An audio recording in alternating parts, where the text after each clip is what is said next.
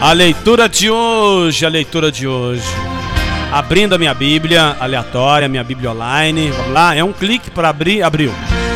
Então não tem versículo aqui separado não. Vamos ver lá o que o Papai do Céu quer falar com você, ó. Eclesiastes 3:14. Eu sei que tudo quanto Deus faz durará eternamente. Nada se lhe deve acrescentar, nada se lhe deve tirar. Isto faz Deus para que haja temor diante dele.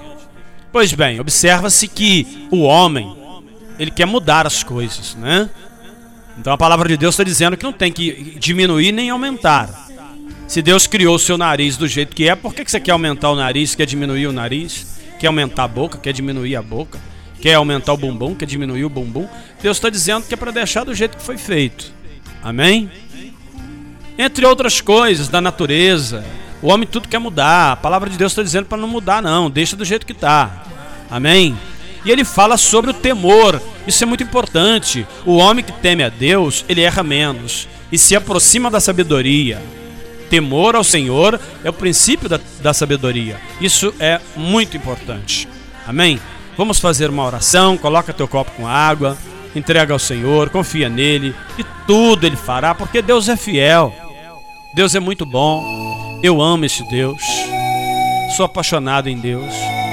E tem hora que o inimigo, ele, ele é tão sujo, ele é tão furioso, ele é tão ciumento, que ele tenta fazer algo para que nós venhamos perder este amor, essa fidelidade a Deus.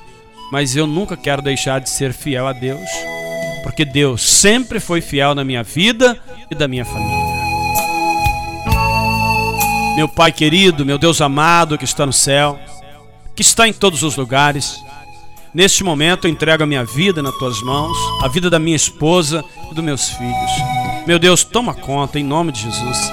Não nos deixe cair em tentação. Abençoa tudo que temos e que somos.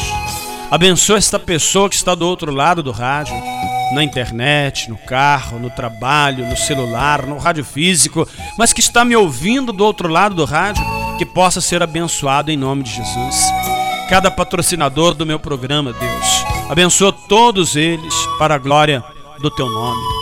Assim, meu Pai, eu oro lhe pedindo e lhe agradecendo, certo da vitória. E neste momento, Senhor, essa pessoa que colocou este copo com água com tanta fé, que o Senhor possa colocar virtude, que as moléculas desta água vira remédio para a glória do teu nome. Essa peça de roupa, esse prato de alimento, em nome de Jesus. Você que crê, diga amém e diga graças a Deus.